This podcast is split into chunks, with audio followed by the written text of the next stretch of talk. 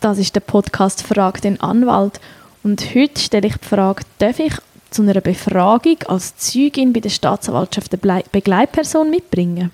Du kannst eine Begleitperson mitnehmen, aber die darf dann nicht in den Raum selber, wo die Befragung stattfindet. Die muss also vor der Tür warten und das liegt daran, dass Untersuchungen geheim sind.